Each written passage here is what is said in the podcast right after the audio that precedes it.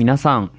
こんばんは。今日もスタートしました。教師5.0ラジオパーソナリティのブック先生です。僕は現役の教師です。学校で働きながらリスナーの先生たちが今よりちょっとだけいい人生を送れるようなアイデアを発信しています。より良い授業、学級経営、働き方、同僚保護者、児童生徒との人間関係、お金のことなど、聞かないよりは聞いた方がいい内容を毎朝6時に放送しています。通勤の後から10分間聞き流すだけでも役立つ内容です。一人でも多くのリスナーの先生たちと一緒に良い教師人生を送ることが目的のラジオです。今日のテーマは、教育ニュース、静岡県保育園児虐待。4歳児にもカッターナイフ店を脅す行為というニュースを取り上げたいと思います。静岡県で保育士3人が 1, 1歳の園児たちに足を持って宙づりにするなど虐待をしたとされる問題で、保育園は1日夜、保護者説明会を開き、保育士が4歳児に対してもカッターナイフを見せて脅す行為をしていたことを明らかにしました。失礼しました。というニュースが流れてきました。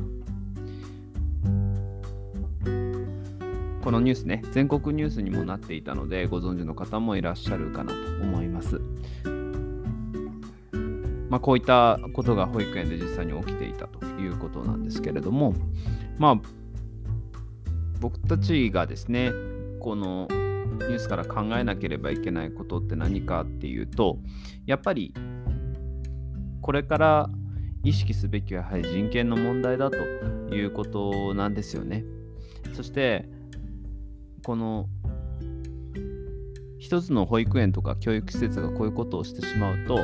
全体がそうしてると思われてしまってまたここから信頼回復に努めなければいけない。これもこのニュースから考えるべきことかなっていうふうに僕は思っています。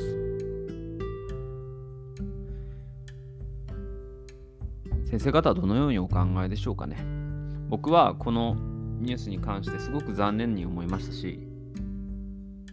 何よりこのニュースの後にですね、出てきたもので、保育園が職員に書かれた誓約書というものがあって、事案が公になる前に誓約書を書かせない隠蔽に他ならないというふうに言われていますよね。この口、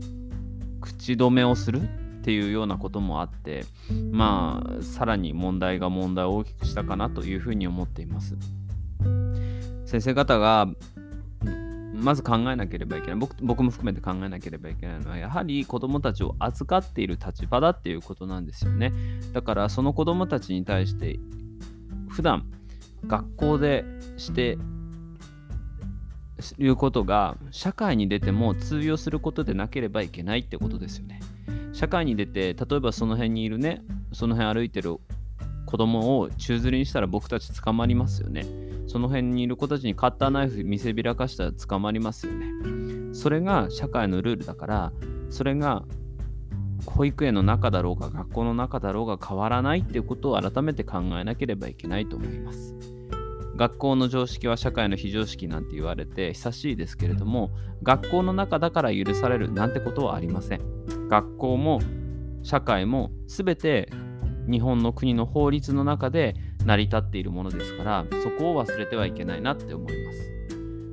こういった行為をしてるしないよって思う先生方も多いと思いますしそういう方がほとんどなんですけれどもでもこういう人権感覚って一瞬カッとなった時に忘れてしまったりすることもあるんですよね。人だから。だからこそ社会に出てこれは今学校じゃない場所でやっても大丈夫なのかな？今僕がやってること私がやってることは社会に出てからも大社会に出て世の中で学校一歩出たところでやって大丈夫な行為なのか言っていいことなのかっていうことを改めて考えることが大事だと思います。この保育園の先生にどんな事情があったか分かりませんがやってしまったことはすごく大きな過ちだったというふうに思います。この行為をされた子たちがですね1歳児の子たち、まあ4歳児の子もいたわけですから、4歳児の子って記憶残りますよね。大人になってからもこの嫌な記憶って絶対残ると思うんですよ。そういったことがないことを祈りますし、ケアをしてあげてほしいなというふうに思います。